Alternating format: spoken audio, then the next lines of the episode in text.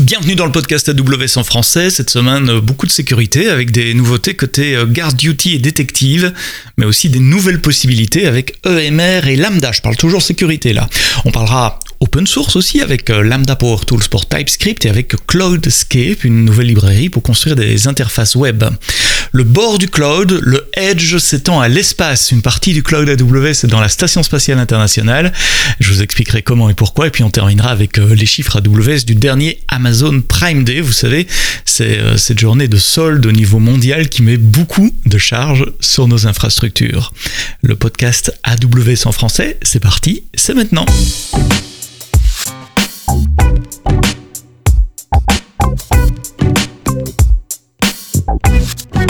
Bonjour, bienvenue dans le podcast AWS en français. Merci d'être de plus en plus nombreux à chaque édition. Je me, fais euh, plaisir de vous le rappeler.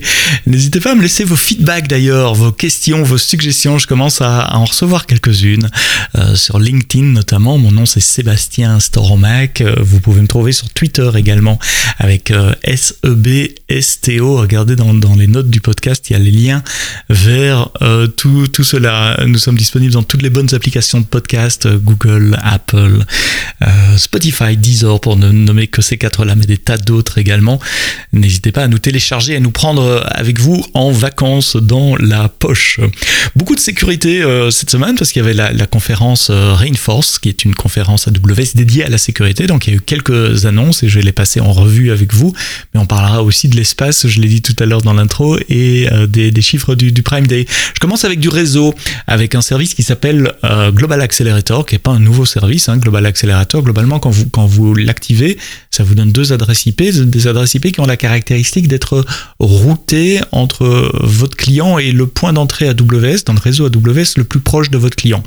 Donc si je suis à, à Sydney, je vais, ces adresses IP vont être routées vers un point d'entrée AWS à Sydney. Euh, si je suis ici euh, en France, euh, ben, mon, routage, le routage en tout cas qu'Internet fera, enverra les connexions vers ces adresses IP sur le point d'entrée le plus proche de moi en, France. Et puis à partir de là, eh bien le, trafic TCP est, transite sur le réseau AWS, qui est un, un, réseau à très haute bande passante, à faible latence, où il y a très peu de congestion, un réseau entièrement managé.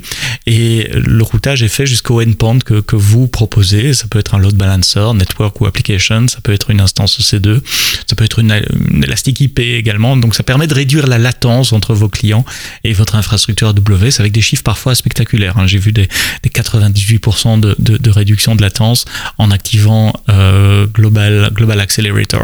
Alors qu'est-ce qu'il y a de nouveau sur Global Accelerator? Ben, C'est qu'on supporte IPv6. Vous savez, il y a de plus en plus euh, de, services Edge AWS qui supportent euh, IPv6. On a déjà fait un épisode de podcast entier sur IPv6. Regardez dans, dans les historiques du podcast si ça vous intéresse, une demi-heure sur IPv6. Bien maintenant, vous pouvez, euh, quand vous déclarez des, adresses euh, euh, Global Accelerator, avoir des adresses IPv6 également et donc supporter le routage end-to-end depuis votre client jusqu'à votre endpoint dans le cloud sur IPv6 avec Global Accelerator. Allez, on commence le volet euh, sécurité avec première news de sécurité qui a accroché mon attention cette semaine, Amazon Guard Duty. Vous savez, c'est ce, ce, service qui gère, euh, enfin qui, observe vos comptes, vos applications pour détecter des choses qui sont pas normales, des choses malicieuses, comme on dit euh, en anglais. Euh, Guard Duty s'enrichit d'une nouvelle fonctionnalité, c'est la détection de malware sur vos volumes EBS. Donc vous pouvez dire à Guard Duty d'examiner vos volumes EBS et de détecter des, malwares. Euh, il lèvera des alertes que vous pouvez euh, ensuite attraper et euh, remédier. On travaille en partenariat évidemment avec euh, des, services de détection malware bien connus comme Bitdefender, Cloud Hive, Cloud CrowdStrike, Fortinet, Palo Alto, Sophos, Sidix, Trellix pour ne nommer que. vous pouvez activer ça au niveau de, de Guard Duty. Vous pouvez spécifier des tags également sur les volumes que vous voulez pas inspecter, peut-être pour des raisons de, de confidentialité. Vous voulez pas que, que Guard Duty aille regarder ce qu'il y a là-dedans, ou, ou, pour des, des volumes qui sont moins euh, important à, protéger. Alors si vous réfléchissez un coup, euh, vous allez vous dire oui mais il y a un truc qui change là. C'est la première fois qu'il y a un service AWS qui va vraiment aller regarder ce qu'il y a dans mon file system parce que EBS c'est un stockage de volume. Pour détecter des, des, des malwares, faut comprendre le file system qui est dessus et aller regarder au niveau NFS ou X3, X4 sur Linux euh, la structure des fichiers et analyser vraiment le contenu des fichiers. Et c'est exact. Et pour ne pas impacter les performances de votre application, on fait pas ça sur le, volume EBS de votre prod. Le système va prendre un, clone, donc un snapshot de votre volume EBS, va remonter, va recréer un volume EBS à partir de ce snapshot dans le compte AWS du service GuardDuty. Et là, l'analyse de, malware va se faire de façon asynchrone et va vous prévenir. Évidemment, euh, il y a une, clé de chiffrement KMS qui peut être utilisée pour stocker les données adresses sur le volume EBS pendant qu'il est utilisé, et c'est vous qui contrôlez la clé de, chargement. Évidemment, vous spécifiez les volumes EBS que vous voulez pas euh, euh, analyser, et puis évidemment, on efface ces volumes EBS et ces snapshots dès que l'analyse a été faite. C'est juste temporaire, le temps pour bah, remonter un volume EBS, démarrer une instance, aller scanner le file system contre les malwares et jeter des alertes. Il y a juste une option que vous pouvez préciser qui dit euh, si un malware est détecté, on n'efface pas le volume EBS qui a été monté et le snapshot, on le préserve, ce qui vous permet de faire une, investigation forensique, un post-mortem sur ce euh, volume-là. Euh, c'est Danilo, je crois, oui, c'est mon collègue Danilo Poccia qui a écrit le blog post d'annonce. Et comme d'habitude, je vous mets le blog post dans les notes du podcast. Vous avez tous les détails, les screenshots, la démo et j'espère toutes les réponses auxquelles vous vous posez, pour lesquelles vous vous posez des questions. Donc Amazon Guard Duty maintenant est capable de détecter les malwares dans vos volumes EBS. Un autre service de sécurité s'appelle Amazon Detective et Amazon Detective c'est ce, ce, service qui peut euh, extraire des, données euh, time series qui viennent de différentes sources comme les appels d'API euh, avec CloudTrail comme votre trafic réseau avec les VPC Flowlog, GuardDuty dont, dont, on vient de parler avant, etc., etc. et de corréler toutes ces sources d'informations pour détecter des, des activités malicieuses. Eh bien, Detective maintenant est capable également de prendre des nouvelles sources qui sont les, les audit logs de Kubernetes, de, des, volumes, des clusters managés sur Kubernetes EKS. Et donc en croisant bah, les, findings guard duty, les cloud trail logs, les VPC flow logs et maintenant les audit logs de Kubernetes, Detective est également capable donc maintenant d'analyser euh, ou de faire des investigations de sécurité sur vos clusters EKS et euh, sur les pods Kubernetes qui sont euh, dans ce cluster EKS. Donc, en étant la surface d'analyse de, de, détective à Kubernetes, à vos pods, à vos clusters, c'est mon collègue de Corée qui a écrit ce, ce, blog post, Chani Yoon, qui explique donc comment vous pouvez activer détective pour vos workloads Kubernetes petite brève, mais qui va peut-être changer pas mal de choses, surtout si vous faites de l'analytique avec EMR. Vous savez, ces clusters pour faire tourner des jobs euh, Hive ou Spark, ou éventuellement Hadoop, euh, c'est un peu plus vieux, mais ça marche toujours. Euh, jusqu'à présent, quand vous voulez donner des permissions à vos jobs Spark ou Hive qui tournent sur le cluster, bah, vous attachiez un rôle aux instances C2 qui, qui, constituent le, cluster. Et quand un rôle est attaché à une instance C2, ben, tous les process qui tournent sur cette instance ont les, permissions qui sont attachées au rôle, donc la permission de, je sais pas moi, de lire ou d'écrire dans S3 dans, dans ce cas-ci.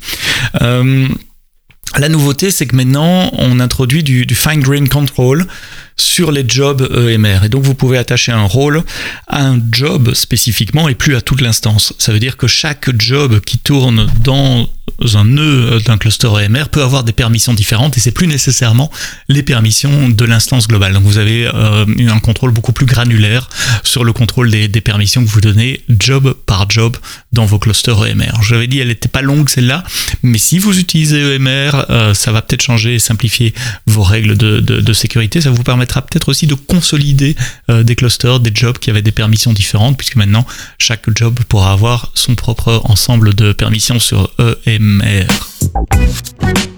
AWS Lambda, les fonctions Lambda ne sont pas épargnées non plus en matière de, sécurité. Il y a des nouveautés là et deux qui ont particulièrement attiré mon attention. La première, c'est que Lambda supporte ABAC. ABAC, c'est Attribute Based Access Control. Vous savez, traditionnellement, on gère la, sécurité via des rôles. C'est du Role Based Access Control, RBAC.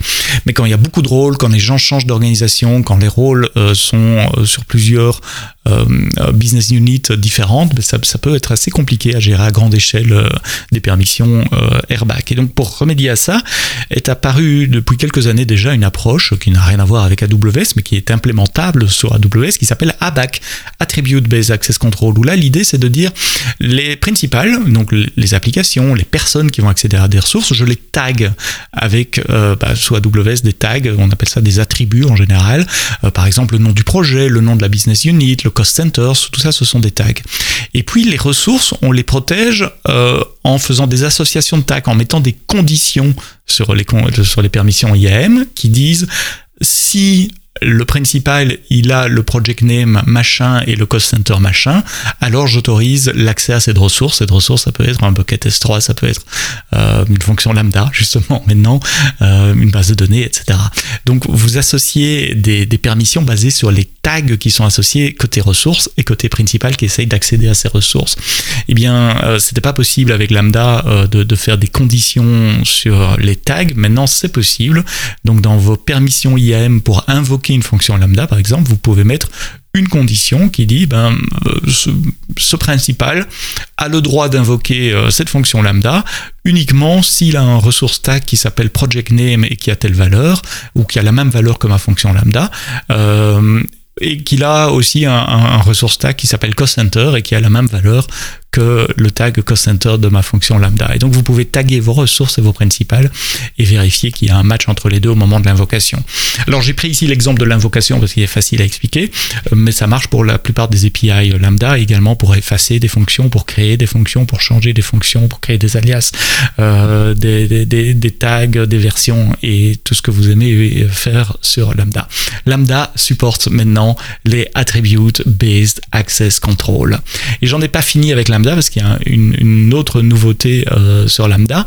Lambda maintenant, quand, quand, quand, Lambda, quand du code qui tourne dans Lambda appelle euh, un API, par exemple pour écrire dans S3 ou pour écrire dans DynamoDB, il y a un attribut en plus qui est véhiculé dans l'API qui est le nom de la fonction source. Donc, euh, en, gros, dans les métadonnées euh, qui sont envoyées à l'API quand votre code dans Lambda appelle S3 ou DynamoDB, il y a un attribut qui dit c'est cette fonction Lambda là, avec son nom complet, son ARN. Et donc maintenant, vous pouvez protéger vos ressources à destination avec des policies IAM qui vont tester la valeur de, ce tag. Euh, vous pouvez dire ben, sur cette table là DynamoDB, il y a que la fonction lambda machin chose qui a le droit d'écrire. Et donc vous pouvez, comme le nom de la fonction est maintenant propagé dans, les métadonnées, vous pouvez écrire des, IAM policies côté, côté DynamoDB euh, ou côté S3, enfin côté ressources accédées par, lambda, qui dit condition uniquement si l'ARN est égal à l'ARN de, de la fonction source lambda.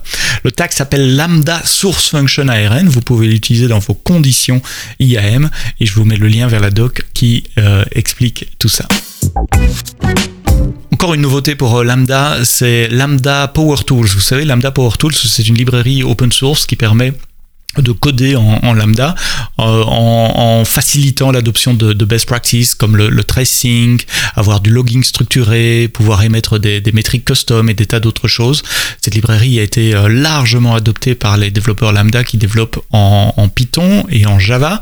Et bien on a une troisième version de cette librairie euh, AWS Lambda Power Tools qui, vient d'être disponible et c'est pour TypeScript. Donc si comme moi vous aimez bien le langage TypeScript et que la plupart de vos fonctions lambda elles sont pas en Java, elles sont pas en .NET, elles sont pas en Python, elles sont en TypeScript, et eh bien maintenant vous allez pouvoir utiliser la librairie AWS Lambda Power Tools pour Lambda en TypeScript. En TypeScript, c'est open source, c'est sur GitHub, je vous mets le lien euh, vers la doc. En parlant d'open source et de, GitHub, AWS a décidé de publier en open source la librairie euh, d'interface utilisateur que nous utilisons en interne pour construire la console AWS. Vous savez, euh, toutes les différentes équipes, chaque service euh, crée sa propre console. Vous avez l'impression que c'est qu'une seule console, qu'une seule application, mais en fait, chaque service vient plugger ses pages d'administration de son service dans une console et tout ça est en single sign-on, etc. Et vous avez remarqué que toutes les consoles AWS de tous les services ont un look euh, unifié. Et eh bien, ce look vient d'une librairie qui est développée de façon transversale et partagée par toutes les équipes. Eh bien, c'est cette librairie qu'on a décidé de mettre en, open source. Ce sont des euh, dizaines de, composants 100% réutilisables de design patterns que vous pouvez maintenant réutiliser pour construire vos propres applications. si vous voulez voir à quoi ça ressemble, allez regarder la console AWS, des tables, des, des, des master details, des navigations sur la gauche, etc. Il y a 66 composants, 35 design patterns, il y a 27 démos, applications de démos que vous pouvez utiliser. C'est en React, c'est pour les applications euh, web, donc c'est en open source, c'est sur GitHub et je vous mets aussi le lien dans euh, les notes de ce podcast.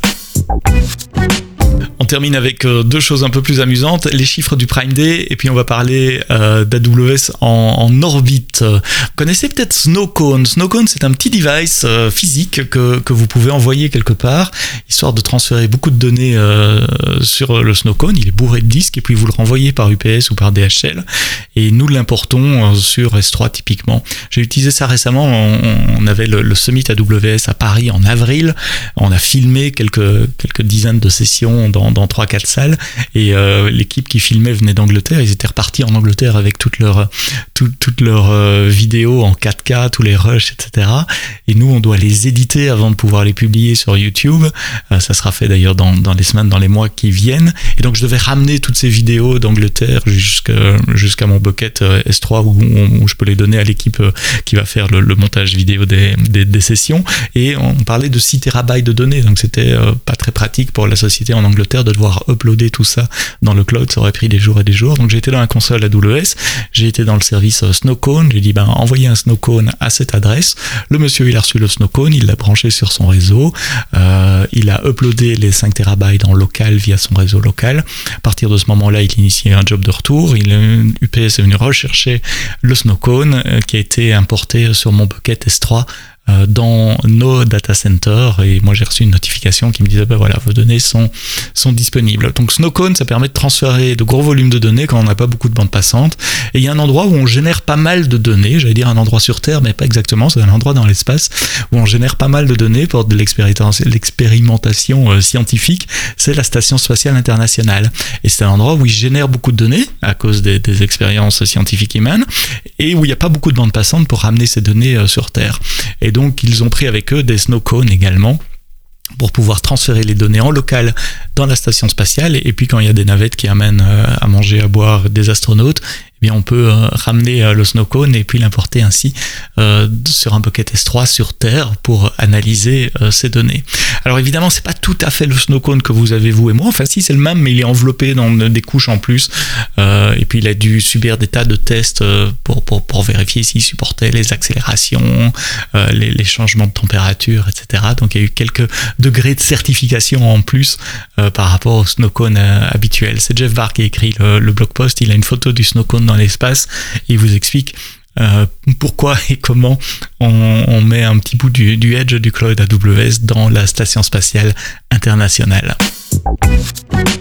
Et puis tous les ans, Jeff Barr fait aussi un blog post où il, résume euh, les chiffres liés à l'infrastructure AWS qui est euh, mise sous pression, j'ai envie de dire, euh, par le Prime Day. Le Prime Day, c'est une journée de solde mondiale sur Amazon Retail, donc Amazon.fr, Amazon.com. C'est au niveau mondial. il y a des dizaines, des centaines de milliers d'achats qui, qui, se font pendant, pendant Prime Day 2022, tous les ans. Et on aime bien monitorer l'infrastructure AWS et, Jeff partage quelques chiffres. J'en ai juste pris deux trois euh, pour vous. Il y a 5326 euh, instances de base de données Aurora qui ont travaillé compatibles Postgres. Euh, pour euh, traiter 288 milliards de transactions pendant 24 heures et qui ont collectivement stocké euh, presque 2000 terabytes de données et on a transféré sur le réseau 749. La, la surface de la flotte EC2 a augmenté que de 7% alors que le, le, Prime Day a augmenté de, beaucoup plus que ça. Et pourquoi une si petite augmentation de C2 C'est parce qu'on a massivement migré sur Graviton, Graviton 2 spécifiquement, qui donne un meilleur ratio prix-performance et donc il a moins fallu augmenter la flotte que, les autres années à cause des meilleures performances du système euh, euh, Graviton. Les chiffres EBS, ça fait rêver aussi 152 pétabytes de stockage euh, EBS. Les, chiffres SES, e vous savez, ce, système qui permet d'envoyer des mails, notamment les mails de confirmation chaque fois que, que nos clients passent des, des commandes. Ils ont euh, eu un pic à 33 000 messages email envoyés par seconde. Nos systèmes sont hautement distribués et asynchrones, donc ils s'échangent aussi des, des, messages entre eux, pas avec SES évidemment, mais avec SQS, Simple Queue Service, un service de, de queuing qui a euh, observé ces, records de trafic euh, jamais atteints avec 70 millions de messages par seconde euh, au, au, meilleur de la journée, 70,5 pour être précis, millions de messages par seconde. Et comme, comme chaque année, c'est DynamoDB qui m'impressionne beaucoup. DynamoDB fait tourner une bonne partie d'Alexa, il fait tourner beaucoup euh, des, fulfillment centers. Votre panier d'achat sur Amazon.fr, c'est DynamoDB euh, également. Donc ce sont des trillions, donc des, milliers de milliards d'appels à DynamoDB faits pendant la, journée. Et euh, le pic de DynamoDB, c'était 80 millions d'appels par seconde en 2021. C'est 105,2 millions d'appels par seconde à DynamoDB. Il y en a d'autres, hein. il y a SageMaker notamment euh, et, et, qui a fait plus de 100 millions d'estimations de transactions pendant, pendant la journée. Et puis euh, QuickSight qui a été mis à contribution aussi, puisqu'il y y a plus de 1000 personnes dans l'équipe Prime Day euh, dans le monde chez Amazon, dans 24 pays différents, et tout leur dashboard était fait avec, euh, avec QuickSight. Donc si vous avez envie de, de, de lire euh, ces chiffres et, et, si vous avez encore des doutes sur la, la capacité d'Amazon à, ou d'AWS à vous accompagner dans votre croissance, ben allez lire ces chiffres. Voilà ce que nous faisons pour un de nos clients, c'est Amazon, c'est un de nos gros clients, mais c'est juste un client comme, comme, comme vous et comme, comme des tas d'autres. Euh, c'est pas le seul. Euh, nous avons des millions d'autres clients euh, actifs tous les jours sur AWS. Merci d'avoir écouté le podcast AWS en français jusqu'au bout. Il était un peu plus long que les autres semaines. Euh, je pense que ça valait la peine parce qu'il y avait beaucoup d'annonces de sécurité, donc j'ai pris le temps d'aller dans le détail de ces annonces de, sécurité. Euh, Prenez-moi avec vous en vacances, enfin pas moi, mais le podcast AWS en français. Euh, stockez les épisodes que vous n'avez pas eu le temps d'écouter pendant l'année et écoutez-les pendant vos vacances. On ne vous lâche pas pendant euh, les vacances. Il y a toujours un épisode par semaine. D'ailleurs, la semaine prochaine, c'est une start-up. Ça sera beaucoup de start-up pendant les vacances. J'ai fait pas mal d'enregistrements de, de. Euh, Elle s'appelle Skello et je vous laisserai découvrir leur use case et comment eux mettent à contribution l'agilité et la scalabilité du cloud AWS dans l'épisode de vendredi prochain. Mais d'ici là, quoi que vous codiez, codez-le bien.